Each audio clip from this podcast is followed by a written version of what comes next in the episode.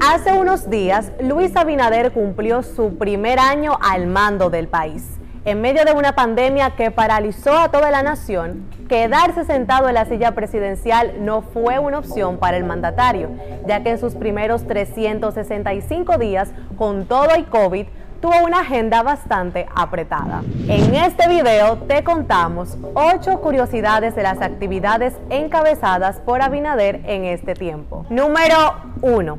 El presidente estuvo al frente de más de 376 actividades, entre las que priorizó la reactivación del turismo, la recuperación de la producción, el empleo y la economía nacional, el acceso a la salud y las vacunas anti-COVID para la población y la inauguración de obras de infraestructura.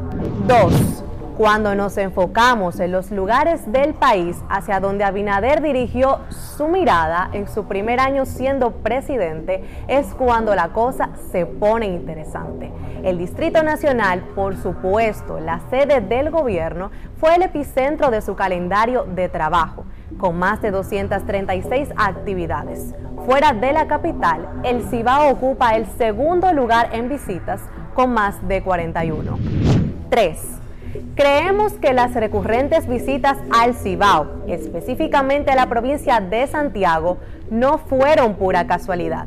La región norte no solo le aseguró la victoria en los comicios del pasado 5 de julio, logrando la mayoría de los votos en las 14 provincias que la componen, sino que se trata del lugar de donde provienen sus progenitores. En otras palabras, volvió a sus orígenes. 4.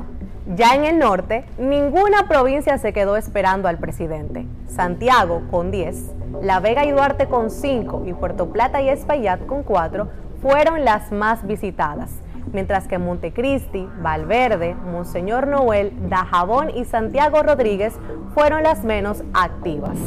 5. Continuamos la lista de actividades de Abinader con la región sur, hacia donde se trasladó en 27 ocasiones, y con la región este, donde encabezó alrededor de 26 eventos. Sin embargo, otras demarcaciones que no fueron tan agraciadas de contar con la presencia del presidente fueron Santo Domingo Norte y Santo Domingo Oeste, municipios que aparecieron por lo menos cinco veces cada uno en su agenda de actividades. 6. Pero hablemos de la Altagracia, una de las provincias estrella de Abinader, por cantidad de visitas, claro. Esta provincia fue la más visitada por el mandatario, con más de 12 actividades. El presidente enfocó su agenda en la recuperación del turismo en la zona tras los efectos devastadores de la pandemia por coronavirus y en persecución de este objetivo a partir del mes de septiembre empezó a inaugurar hoteles, plazas comerciales y proyectos habitacionales. 7. En San Cristóbal, tercera provincia en número de visitas con nueve en total, su agenda fue más heterogénea.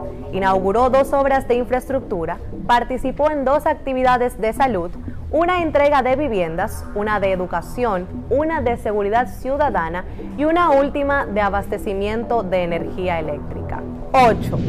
Pero no todo es turismo, economía o industria. En este conteo no podemos dejar de mencionar las reuniones semanales con las juntas de vecinos del Gran Santo Domingo, San Cristóbal, San Juan de la Maguana, Bonao, Barahona y Duarte, a quienes les prometió que todos los problemas de las comunidades se irían solucionando por nivel de prioridad. Nosotros desconocemos cuáles.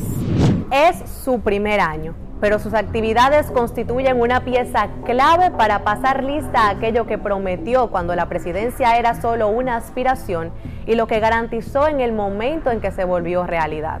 ¿Y usted, a dónde piensa que debe ir Abinader? Déjelo en los comentarios y nos vemos en el próximo video.